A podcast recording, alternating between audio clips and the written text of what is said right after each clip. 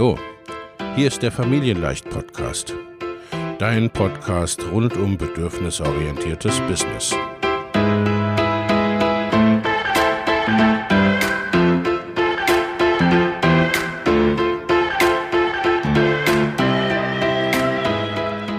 Für Mütter und vielleicht auch Väter, die ihr Leben und ihr Business im Einklang mit sich selbst und ihrer Familie gestalten wollen. Familien leicht eben. Und das auch im Business.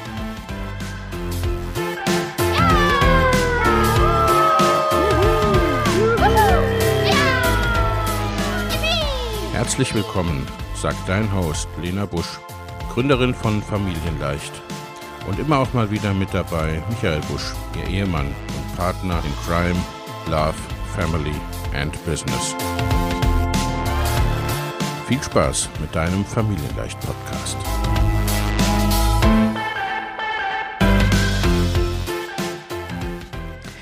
Und herzlich willkommen zu einer neuen Podcast-Folge und zwar auch zu einem neuen Format, nämlich dem Blog-Audio oder Audioblog. Ich würde mal sagen, ich bleibe erstmal bei Blog-Audio. Es macht für dich als Podcast-Hörerin oder Hörer vermutlich gar nicht den allzu großen Unterschied, denn du hörst dieses Format ja ohnehin hier im Podcast. Wir werden nur zukünftig auch wieder Blogbeiträge äh, veröffentlichen oder Blogbeiträge schreiben und das ist der erste, also wo das originäre Format der Blogbeitrag ist. Wie gesagt, für dich macht das gar nicht so viel Unterschied, denn seit einiger Zeit zumindest gibt es ja auch zu jeder Podcast-Folge einen mehr oder minder ausführlichen Blogbeitrag, aber hier wird eben quasi der gesamte Blogbeitrag vertont, sozusagen andersrum und eben auch, ja, dann eben entsprechend umfangreicher. Langer Rede, kurzer Sinn. Starten wir durch. Bin gespannt, wie es dir gefällt. Das Thema heute wird sein, so findest du die perfekte Positionierung für dein Business, ohne dich zu verstellen. Positionierung ist ein Wort, das dir im Online-Business an allen Ecken und Enden begegnet. Egal, ob du dich mit der Entwicklung von Angeboten, Social Media Marketing, SEO, also Suchmaschinenoptimierung, der Skalierung deines Unternehmens oder irgendeinem anderen Thema beschäftigst, überall wird als erstes nach Nischen, Wunschkunden, Wunschkundinnen und Alleinstellungsmerkmalen gefragt. Stehst du in diesen Momenten da und weißt nicht, was du antworten sollst? Oder hast du vielleicht Bauchschmerzen dabei, dich auf nur eine Sache festzulegen? Dann ist dieses Blog-Audio für dich. Ich zeige dir hier, was eine Positionierung überhaupt ist, was dazugehört, wie du deine eigene klare Positionierung finden kannst und warum du selbst das wichtigste Element dabei bist. Bist du bereit? Lass uns einsteigen. Was ist denn eigentlich Positionierung?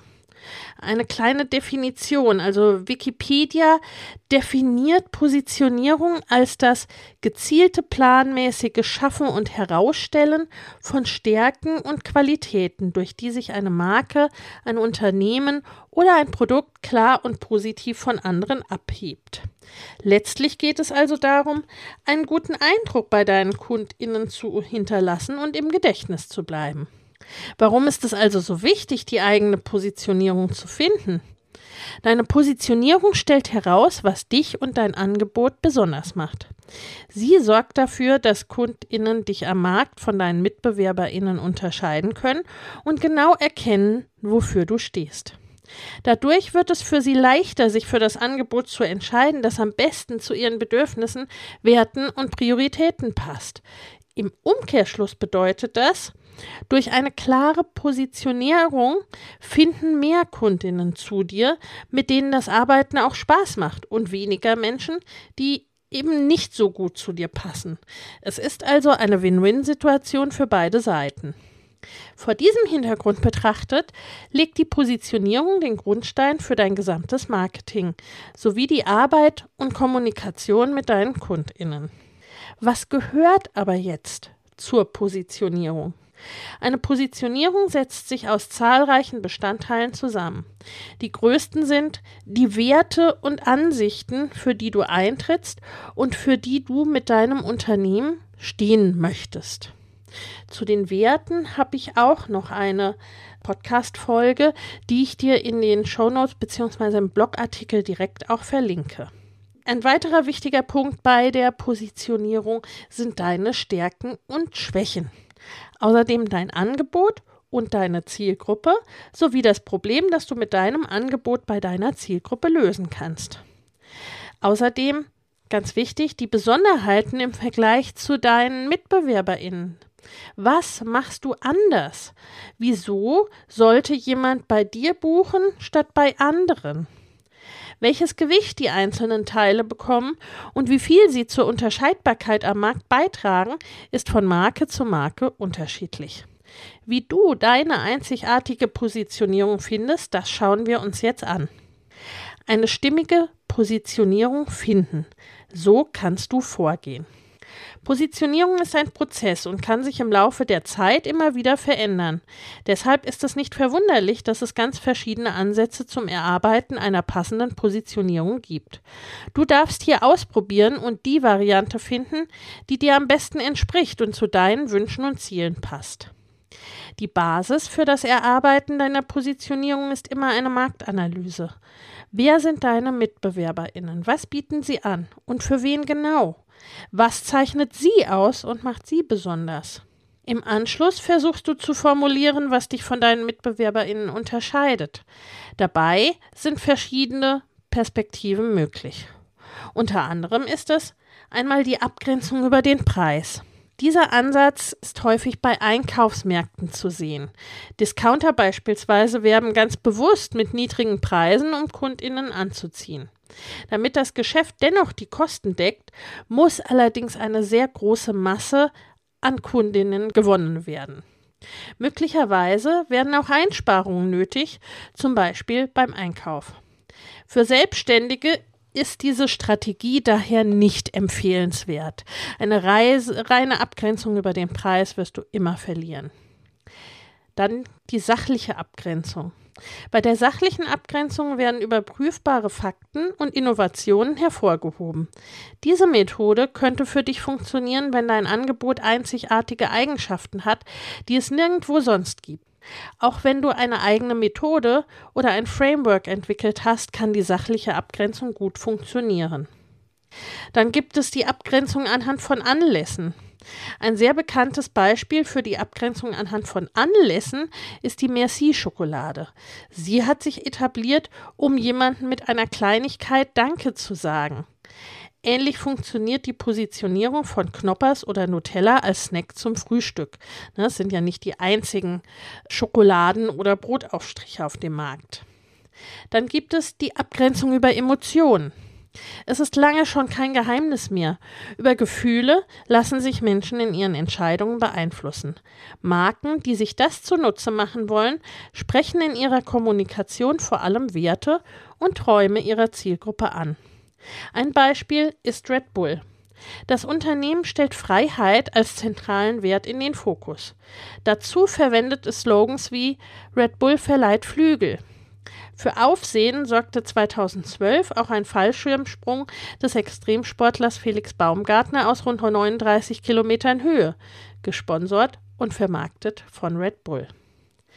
Dann die Abgrenzung über die Zielgruppe. Das ist ein Weg, den viele Selbstständige gerne wählen. Sie richten sich mit ihren Angeboten an einen sehr klar umrissenen Personenkreis. Zum Beispiel ausschließlich Mütter mit Kindern bis sechs Jahre, nur hochsensible Männer oder nur EinzelunternehmerInnen, die ein eigenes Fachbuch schreiben möchten. Diese Methode erleichtert oft auch die weiterführende Kommunikation.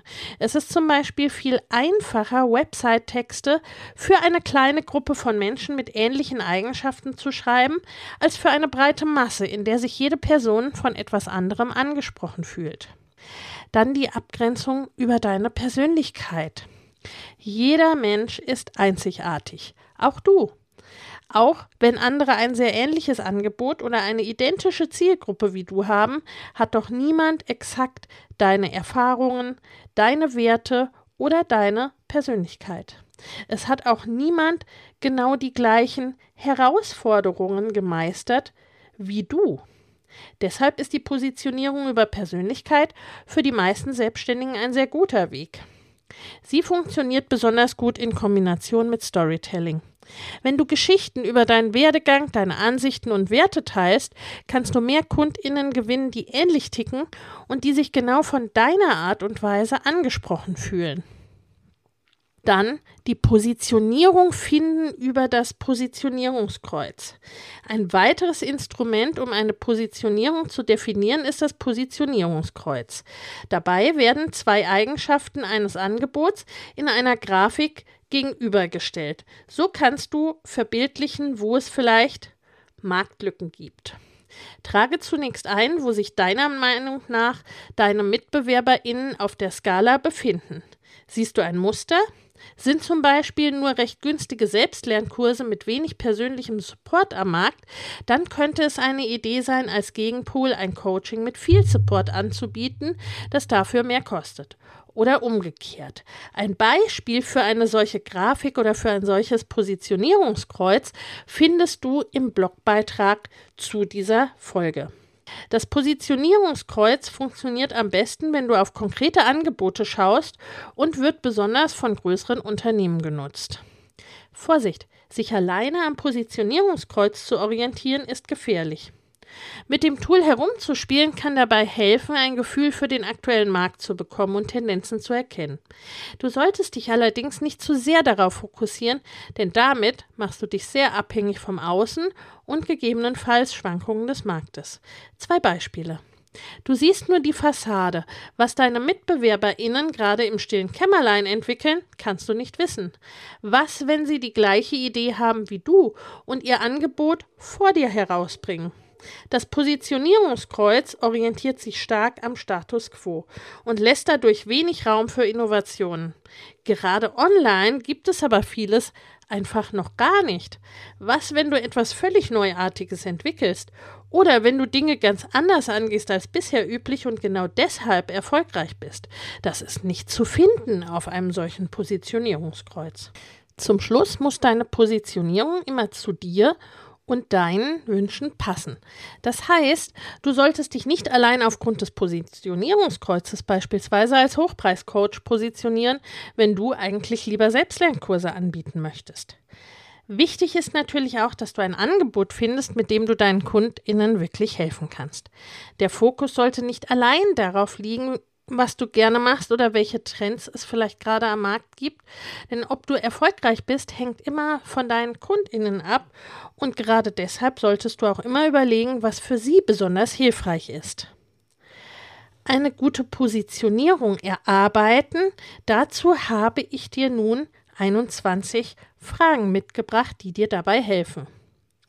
Wenn du jetzt immer noch unsicher mit deiner Positionierung bist, dann kannst du als Hilfestellung versuchen, die folgenden Fragen für dich zu beantworten. Deine Werte und Ansichten. Welche Werte sind dir besonders wichtig? Was macht das Leben für dich lebenswert? Für welche Themen und Überzeugungen würdest du dich auch in deiner Freizeit einsetzen? Was geht gar nicht? Welche Werte und Ansichten oder Verhaltensweisen bringen dich richtig auf die Palme? Wofür möchtest du öffentlich bekannt sein? Wie sollen dich andere wahrnehmen?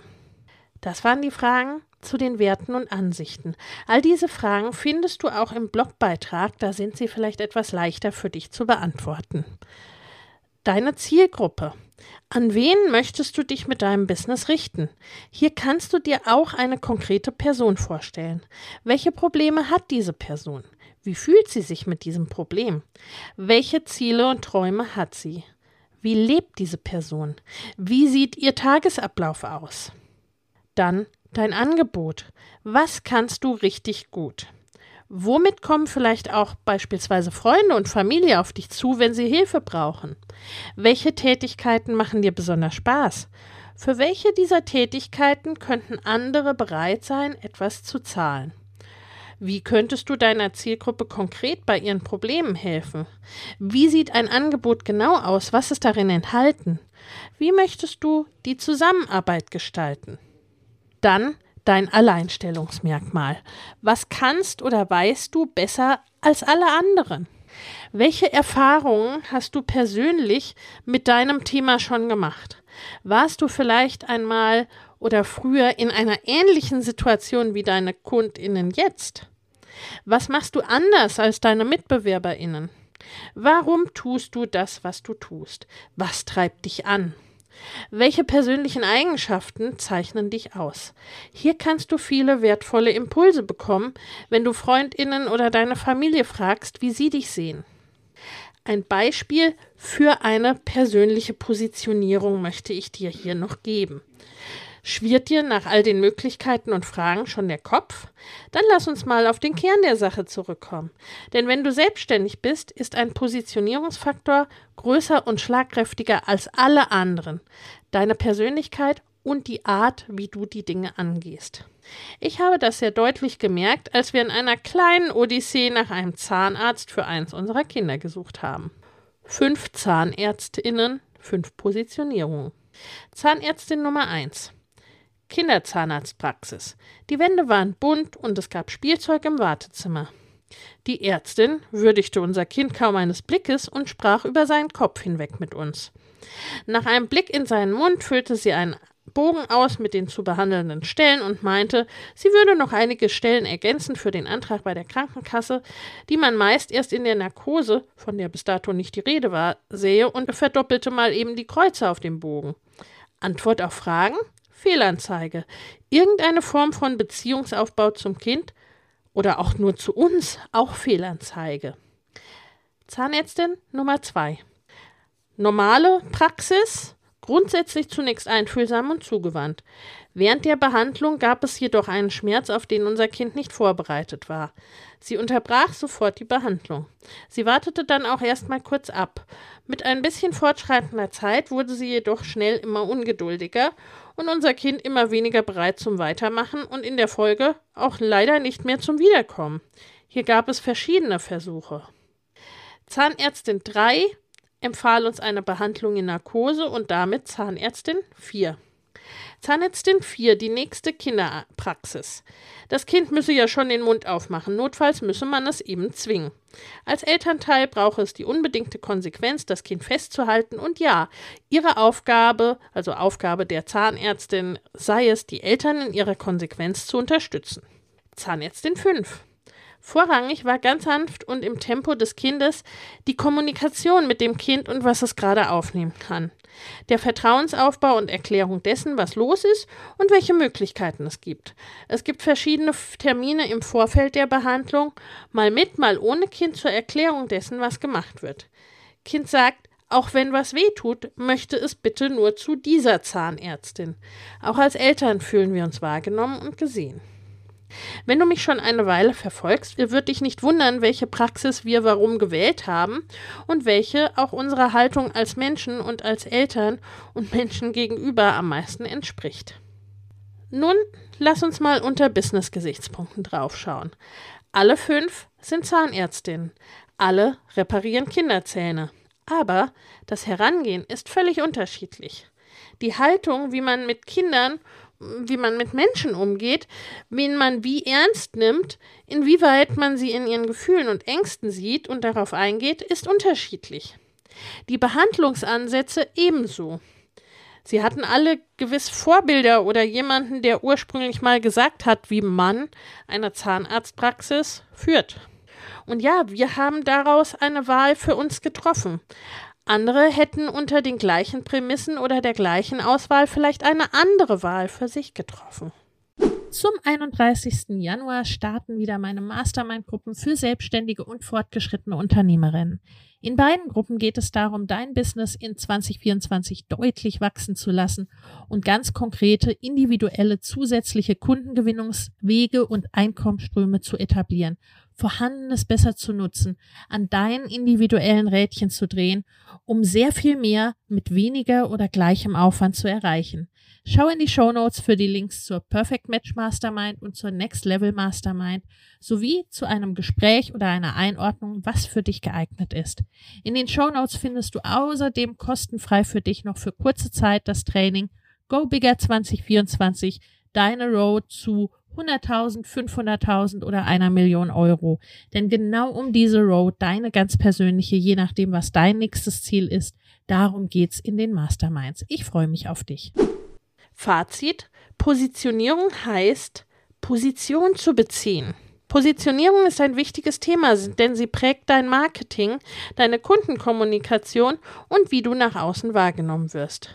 Du kannst sie dir vorstellen wie ein Fähnchen auf der Spitze eines Berges oder wie das, was vorne in der Auslage im Schaufenster liegt. Sie ist das, was Vorbeigehende schon recht schnell aus der Ferne anhüpft, sozusagen. Je klarer und verständlicher die Positionierung ist, desto schneller kannst du damit gefunden werden. Desto schneller wirst du auch sozusagen damit in Verbindung gebracht. Das ist gerade am Anfang natürlich einfacher. Je komplexer oder diverser dieses Schaufenster ist, desto mehr Aufbauarbeit braucht es, bis du dir einen Namen gemacht hast. Das ist übrigens auch damit gemeint, wenn dir jemand sagt, du sollst deine Nische finden. Einen Artikel zur Positionierung und Nische habe ich dir ebenfalls verlinkt im Blogartikel oder auch in den Show Notes. Es ist grundsätzlich also auf jeden Fall sinnvoll, eine klare Positionierung zu haben. Das bedeutet aber nicht, dass du nur noch ein Angebot haben oder nur einen Typ Mensch helfen darfst. Positionierung darf inhaltlich divers sein, denn der wichtigste Faktor bist du selbst. You matter. Du darfst dein Business so lieben, wie es dir entspricht, und wirst die Menschen damit anziehen, zu denen genau das passt. Denn was für den einen richtig und stimmig ist, ist für den anderen grottenfalsch. Du kannst und du sollst deine Haltung, deine Werte nicht verstecken. Sie dürfen Teile deines Business sein und werden. Die Art, wie du dein Business lebst, macht dich einzigartig. Wie sieht es aus? Was ist deine Positionierung? Lass es mich gerne wissen. Die Positionierung ist ein wichtiger Punkt und ist Bestandteil eines jeden Business-Fundaments. Sie spielt am Anfang eine Rolle und wenn irgendwie, ne, wenn es bei der Positionierung hakt, dann wirst du das auch äh, späterhin merken und sozusagen auch wieder drauf zurückkommen, sehr wahrscheinlich, oder ich würde es dir empfehlen. Dieses Business-Fundament ist enthalten in unserem Fahrplan für dein Online-Business, welche Stufen es gibt und was wann zu tun ist. Diese Roadmap, diesen Fahrplan bekommst du auf meiner Website. Den Link dazu verlinke ich dir in den Show Notes und das ganze Ding kostet 0 Euro. Ich würde mich nun interessieren, wie es mit deiner Positionierung ausschaut. Schreib es mir gerne an kontakt.familienleicht.de und wir hören uns in der nächsten Podcast-Folge beziehungsweise auch im nächsten Blog-Audio, denn das wird es wahrscheinlich auch wiedergeben. Bis dahin, alles Liebe und ciao. Wenn dir der Familienleicht Podcast gefällt, dann abonnier ihn doch einfach und lass uns auch gerne eine Bewertung bei Apple Podcast da. Hab eine gute Zeit und bis zum nächsten Mal.